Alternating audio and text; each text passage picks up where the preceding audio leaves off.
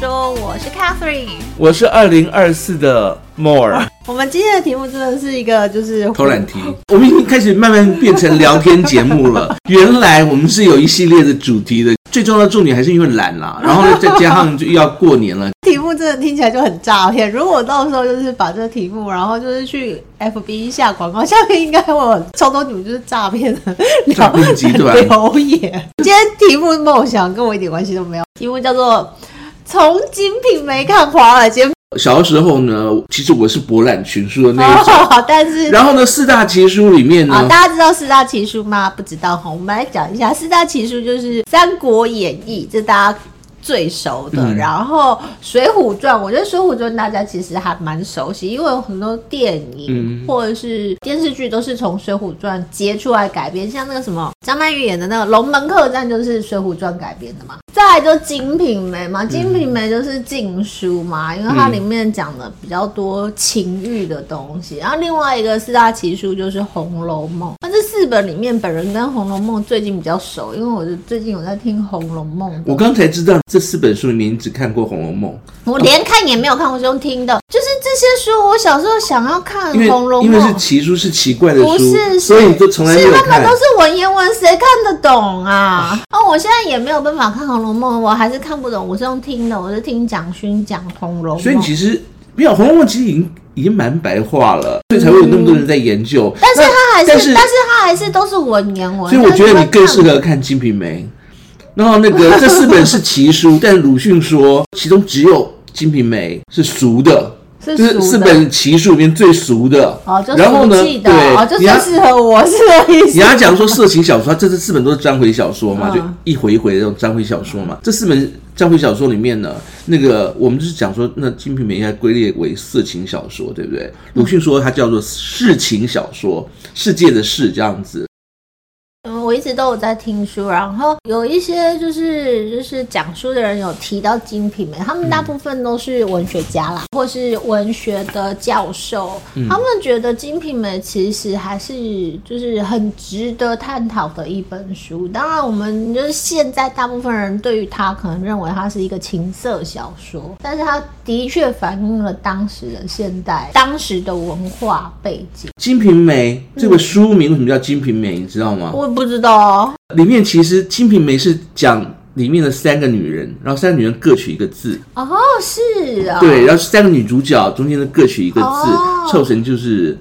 金瓶梅》哦最金就是潘金莲嘛，嗯。平就是李瓶儿嘛，嗯梅就是春梅嘛。我只知道潘金莲，之前那个谁啊，李冰冰、水范冰浒啊，传的范关冰系冰有演过潘金莲的。但她演的不是《金瓶梅》里面的潘金莲潘金莲，对她演的是是另外《的水浒传》里面的潘金是莲。啊，啊，我跟我以前超想看《金瓶梅》的，小的时候呢，啊那但奶奶是大人说叫我不不要能看，不能买我心中一定有一直有个不解 之谜，西门庆不是被武松打死了吗？还害死武大郎啊？那那个，但是这部分是那个《水浒传》里面的情节， 《金瓶梅》跟《水浒传》有点关系。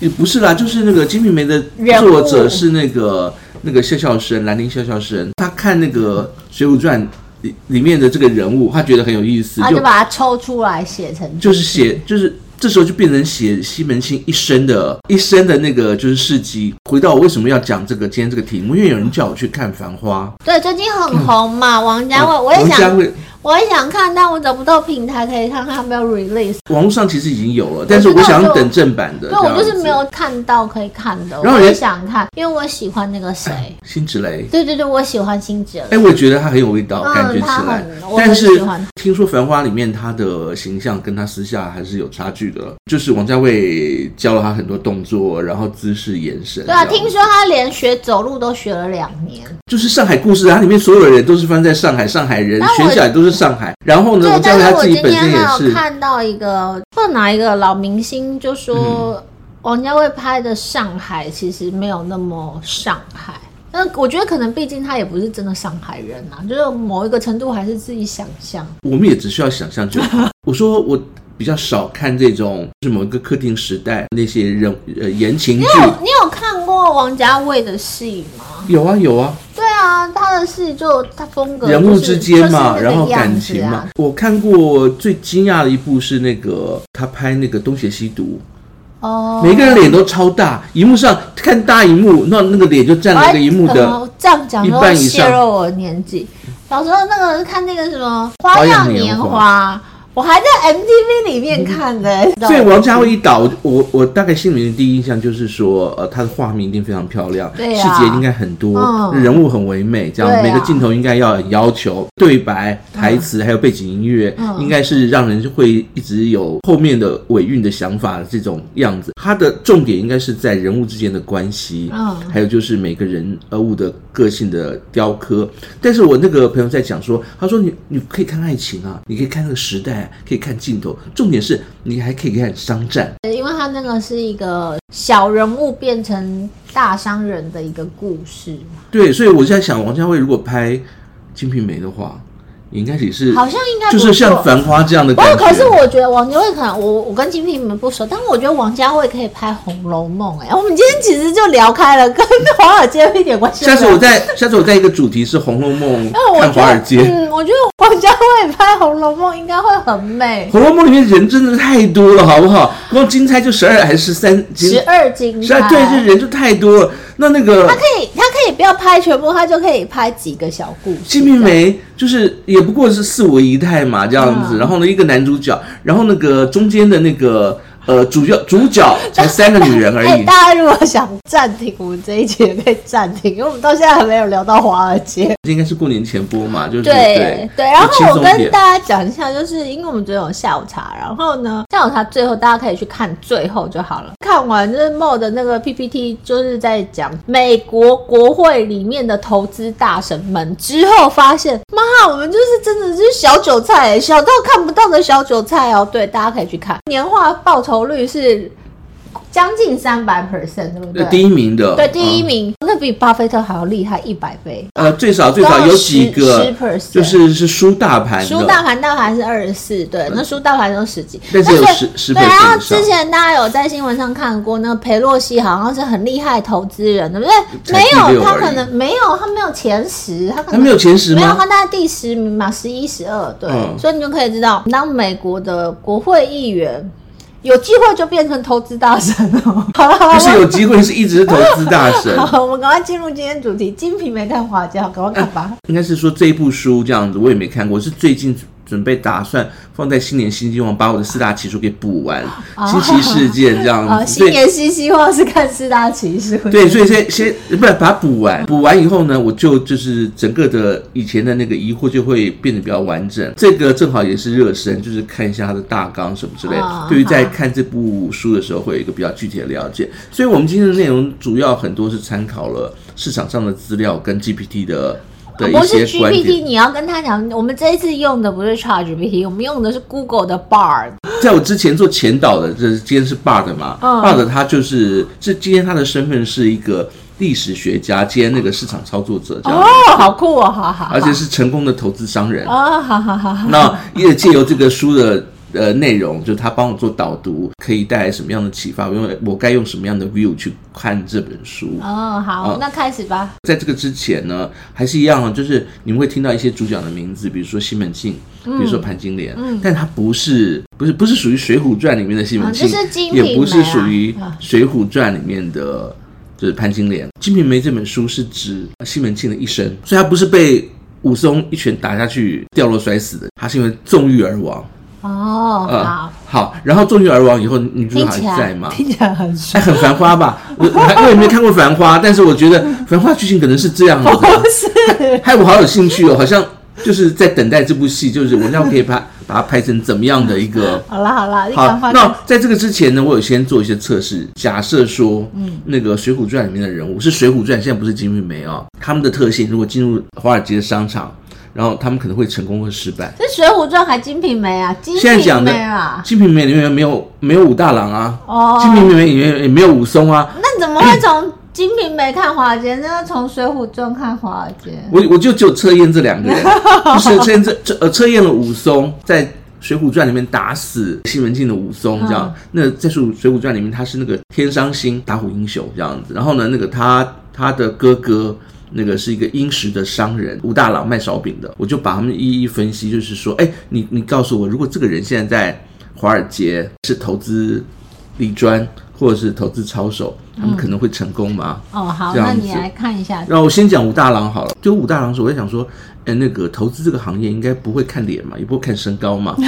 说不定他是适合的哦，就把他丢进去，而且他又勤劳又相信，主要是他嗯相信嘛，他是不是可以在投资市场中成功？经过 Bud 的严密的分析跟调 查，他是不会成功的。哎、我觉得这个 AI 很厉害、哎，在这边写说武大郎他的分析，就是嗯分析武大郎，他说他是一个善良、勤劳，然后有点愚笨的市井小民，嗯有一定的经商头脑，但是缺乏市场分析的能力跟投资风险的嗯意识。所以，如果他是一个市场的操盘手，他可能不会取得成功。然后下面还有举例说明哦，嗯必须说，如果真的是就是考试的话 b a r 可以拿很高哎分。欸我觉得，我觉得武大郎是一般我们这些散户哎、哦比如说对你你知道跟武大我郎就是善良又勤劳，但就是是有点笨，这样。每天在这市场上是我，他讲的是我 啦。每天在做市场操作，每天进进出出。但是，一看裴洛西，他只做一笔，对啊，现在目前就已经赚四十八万，那种对算对算四十八万五多十了。万美金。佩洛对啊西就是从我们上一次十二月三十号到现在一月十九号，他已经赚了五十五十万美金了。嗯，然后呢，那个就是因为市场的那个观察度是不够的，所以他即使他勤劳，还有经商头脑，但是他对那个趋势跟那个规则的了解有限。 哦，哦所以我们就是一般的，我们就是武大郎。哦，哦，那个裴洛西其实也是有限，但是他那个线是线路的线，他是在高位置的地方是买入了一些，就是他在西门庆的鼓动下面，他去在高就是《价金瓶梅》里面的故对事。对对，呃他在西门庆的鼓励下，他就是在高价位买入了生期，结果后来生期价格下惨跌的时候，它就惨重，就是对，他就损失惨重。哦，那个呃，最后就是然后又另外一个例子，就是武大郎又在潘金莲的怂恿下去跟西门庆进行赌博，然后输掉了全部的积蓄。他听起来很笨哎、欸，不是一般散户是不是就是这样哎、好像是就是我听到谁谁谁说，哦，这个名牌很棒，我就是就是 all in all in 然后就死了。对方说：“哦，好韭菜。”他的优点是勤劳努力，不怕吃苦。其实一般散户也都是对啊，这你样很嘛。勤劳，你每天晚上都认真看盘，哦还做很多功课，有没有？对还分析，还画那个很漂亮的图表。我也是有赚钱， 但是你就是赚很少啊，这样我已经这么努力了，这样子。这边给的那个建议就是，如果你是武大郎这一型，你可以就是想办法要克服自己的缺点，他的意思是说，如果要克服他的缺点，就是还要还是要多学习投资的知识啦。他说你可以就对，就是学投资知识，然后掌握那个市场资讯。嗯其实啊，参加培训，参加裴洛西培训课程。等一下我们可以看一下那个就是西门庆，那个你要参加培训，要投就是增加你的投资的知识跟技能，朝有经验的投资者请教。反正你要提高自己的投资水平跟技能，哦，那才有可能增加你的财富，才可能转败为胜。再来就是武松，武松哦这就是纯《水浒传》了，这样子。 ，OK，《水哦，浒传》武松，武松就是打虎的那一个嘛？听之前你们先猜一下，你如果他是一个投资者，你觉得他会不会成功？不会，因为我印象中的武松感觉就是只会打老虎，暴力型的，对不对？哎就是会的耶。啊、真的吗？就是会的，好因为那为个什么书里面他强调就是武松的打虎，他不是换清醒吗？他的那个打虎的时候呢，他是有谋谋略的，这样子就是，哦也就是说，他是在那个清醒完以后，他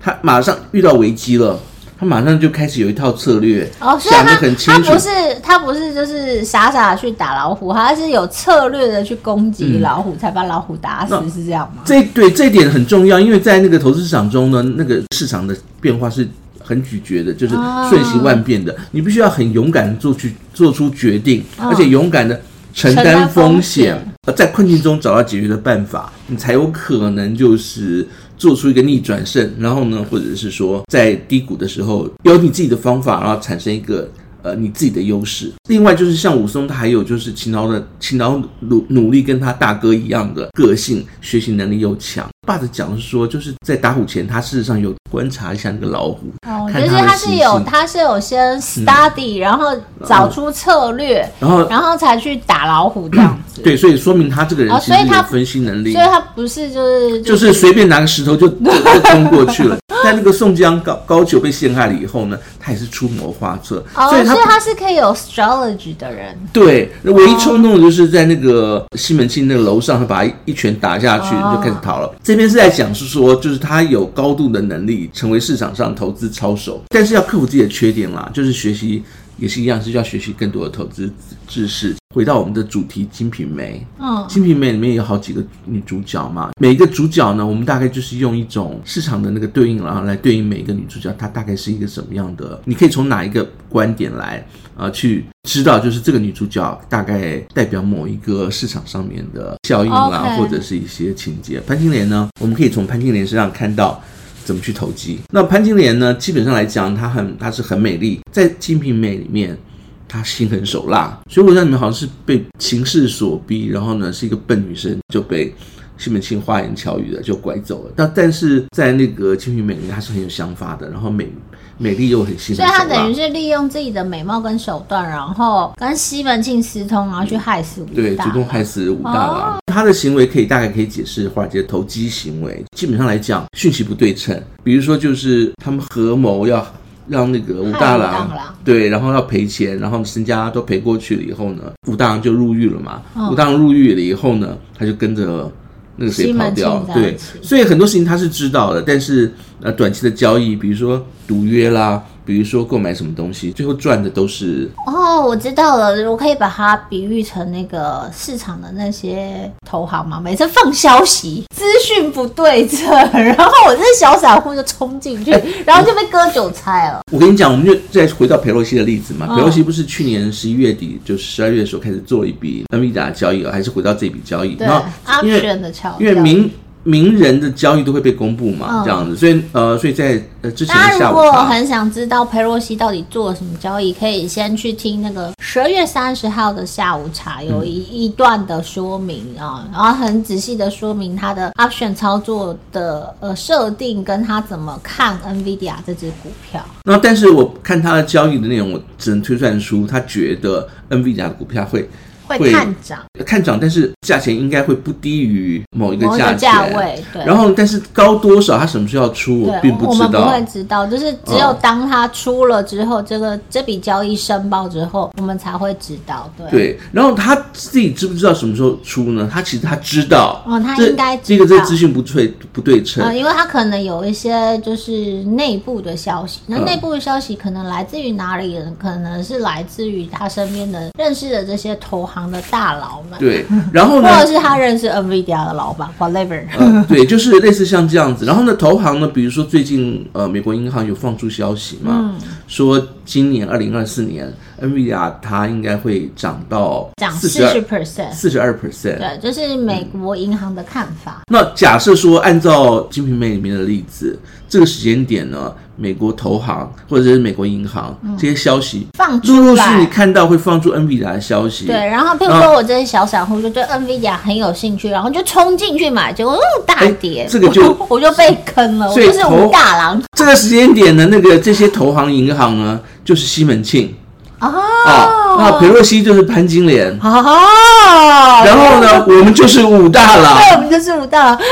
我们这样比喻好好笑哈，是就他是是他就是资讯的不对称性。他分析讲说，依照潘金莲的个性，潘金莲你就把他想成他就是裴洛西。之后他利用资讯的不对称性，嗯然后呢不对称性，然后还有就是那个就武大郎对于那个潘金莲，对于潘金莲的宠爱这样子，于是呢他就投进去，哎、这可以做，这对可以啊，买他，就相信潘金莲，啊就冲进去比如了说，我们今天看到佩洛西的这笔交易，就会觉得他应该会赚钱，所以我就跟着他操作，嗯结果没想到可能就会被割韭菜。裴洛西已经喊账了，他自己也买账啊，对不对，然后他其实也赚到钱了。呃，假设说他知道就是大概接近四十二，也许某一个价钱的之前，比如说他就呃哦他四十一点五的时候他可能呢就先，跑投行就会跑掉。那类似像这样，那我但是我们相信，对，然后我们就傻傻地就追到最后零点五 percent 就被割韭菜。对大韭 菜。好，下一个。好，这是潘金莲，你可以从潘金莲的做法看市场投哎、机这个的这效个应心。理还不错，你下次做红红楼梦，哦好，继 续。李瓶儿，嗯，呃，李瓶儿那个你可以，他是说你可以好从像里面先解释李瓶儿是谁，因为我也不认识她，我今天才认识。她是西门庆的第二个老婆，哎，我跟你讲哦，然后她是官家的小孩，她性格温柔善良。嗯，最后呢，因为被其他的就是妾室排挤，她在西门庆死之后被其他的其他的妾老室，婆因为对对，还有还逼死一堆老婆吧被逼死哦好。可然后呢怜，那个主要主要逼死他的还是潘 金莲。哦，她真的很坏哈。 潘你说潘金莲吗？对，就是在这本这本书里面，那个李瓶儿呢，虽然没看这嗯本书，但是我知道，就是唯一就是落泪的，就是应该是讲她是最悲情的人物。可可能唯一对于西门庆是真爱的，哦，因为那个西门庆死了嘛，唯一掉眼泪的就只有李李瓶瓶儿。儿。那但是我觉得他这里的比喻好好笑，他把李瓶儿比喻成市场的波动。波动的原因是因为之前他是官宦之家，然后呢又有钱，又一直在帮助这西门个庆，对这个《金瓶梅》里面的西西门庆。然后呢，西门庆有时候被关或者干干什么，他都就是都是他帮忙。对，然后呢，他也在讲说，他自己也不明白为什么，好像欠了西门庆一堆有的没有的。他说不知道是不是就是因为爱上那个西门庆的六块腹肌，对之类，这种类似这样这样的感觉啦，自己觉得很倒霉，但又很爱他。那西门庆死了以后，他是唯一掉眼泪的。他可能是这里面就是真的是有真爱的的女生，之前也过得没有很好，但是过得最不好的是西门庆死掉以后，一堆那个就其他老婆把妻妾他逼对，然后呢就是想那办法这要跟争市，场波动有什么关系？因为情况改变了。哦，西门庆还在的时候呢，她是夫人嘛，爱着西门庆的女人之一嘛。西门庆一走了，市场开始改变，你的情况就会完全不一样。哦比如说债，哦，现在那个升息，然后降息，这要波动。哦你如果知道某一件事情发生了，或者是已会发生，事实上整个状况会不一样。嗯那他是拿李平遥来看市场波动，本来之前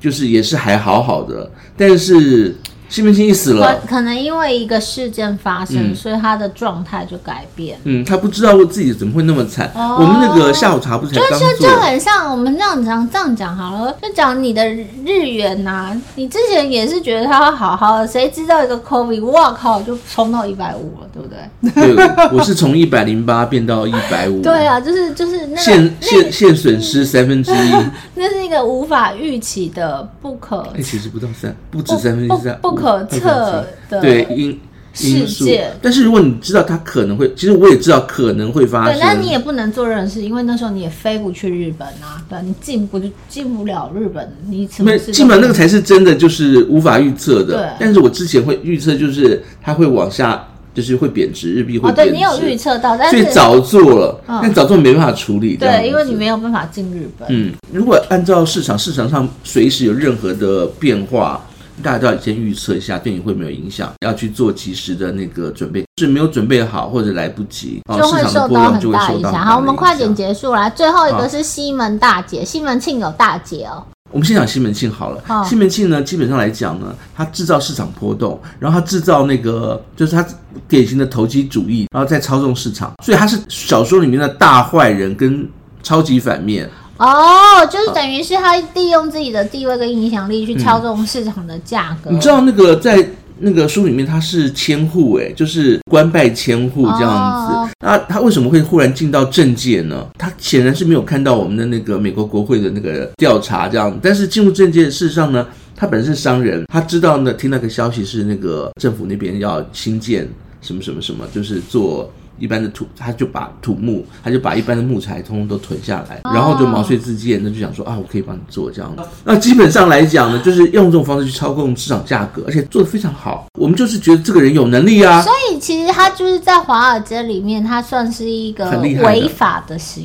为。没有违法啦，没有违法，希望他有能力就是弄出那些木材出来，然后呢又嗯但做是他的。有操纵的嫌疑啊，就是一个违法的行为啊。如果假假设说他知道红海危机会发生，他会觉得红海可能会发生，已经就是定好很多那个集中货柜仓，那现在不就发了？意思是一样，你找不到他的任何的漏洞，但是他。经过自己的想法、跟地位、跟影响力，把这些价格就是在做预先的谋略跟策策划， OK 然后赚了一大笔。然后他还会就是利用一些那个呃方法，就是去操纵他的仆人啊，你可以去跟风干什么之类的。呃，这叫羊羊群效应嘛，就是一般来讲，如果有人跟你讲说他是做顺势操作的，我的。策略也是顺势操作，就是看涨的时候我就跟着买啊，看跌的时候我就跟着啊他卖。的这个羊群效应比较像是之前那个 Elsa 去参加那什么标股会有没有？嗯然后人家说，哎、我下单了，然后跟单的那种，然后最后不是被惨赔九十八 percent 对吗？，不同的点是，如果你知道它是正确的，不是跟风的，嗯，你已经确实这，比如说我们讲的是周期嘛，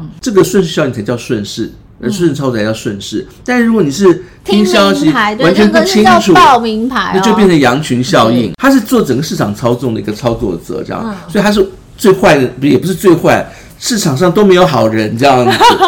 华尔街上都没有都没有羊，都是狼，啊，对，我花们香都都是是小狼羊。 对，我们要做就是呃，会自己恐，就是自己去克服这些市场危机的小羊。那个基本上来讲，它是最不好的例子，但是是是华尔街可能是最他成功可的能商就是人。嗯对华尔街大户这样子，或是投行，它其实代表其实就是华尔街的头，对，那最后怎么死的呢？是中狱而死。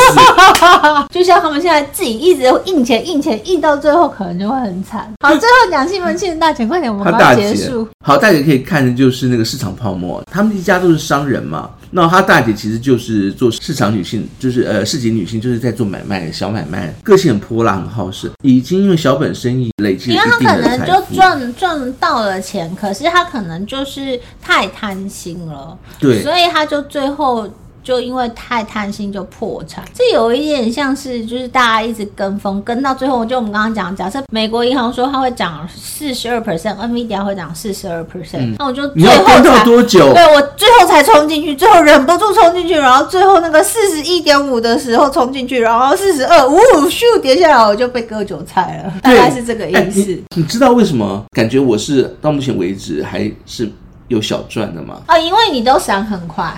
对我，我们那个下午茶的，就是固定的第一件事情，就是看恐惧贪婪指数。对，就是梦梦的操作，我觉得他很，他他他非常谨慎，他就是闪很快。所谓的闪很快，就是他获利到他觉得应该停止获利的时候，他就一定会出掉，他也不会就是久爆停损，他也做得非常好。他那天在下午茶说，他哪一只就是赔了四点多 percent，哇哇叫嘞，他对于亏 损很痛 哎、非常的不能接受。我没有没有，我亏损也是有一定的对比例这对样，子。但是他会哇哇叫叫很大声。但是我意思是说，很多人因为他会习惯久抱或者舍不得卖，嗯呃，像之前台积电就是一个例子嘛，最近终于又涨回来了。可是如果你是在七百多块进的时候，你到现在还没有回本，可是如果你当初是十 percent 的状况去做停利，你可能就不会被套牢嗯这么久。结论好，呃，书中的的一些具体的投资建议是，你看完这些人以后，心里面我帮你整理了这四个看完的结果。第一个是，当市场在波动的时候，应该要保持理性。不要盲目的追逐高手、嗯你要想想。看，如果你万一盲目的话，你下场就是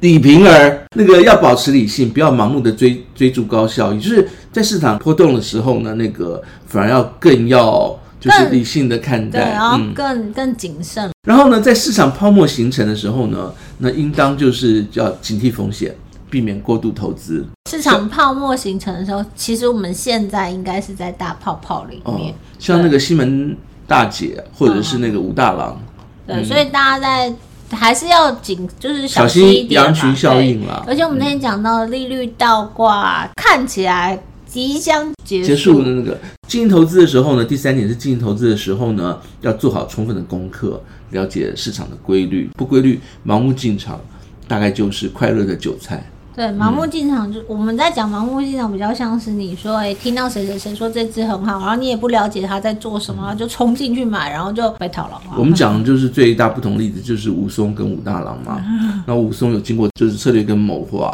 然后成功几率会比较高。然后根据市场情况呢，前面的三个点就要注意以外，你还要看个人的风险承受能力。然后有赚钱，尽量就把它就是先，我的习惯是先存起来了。然后呢，万一市场上有什么样的变化跟波动的时候，你要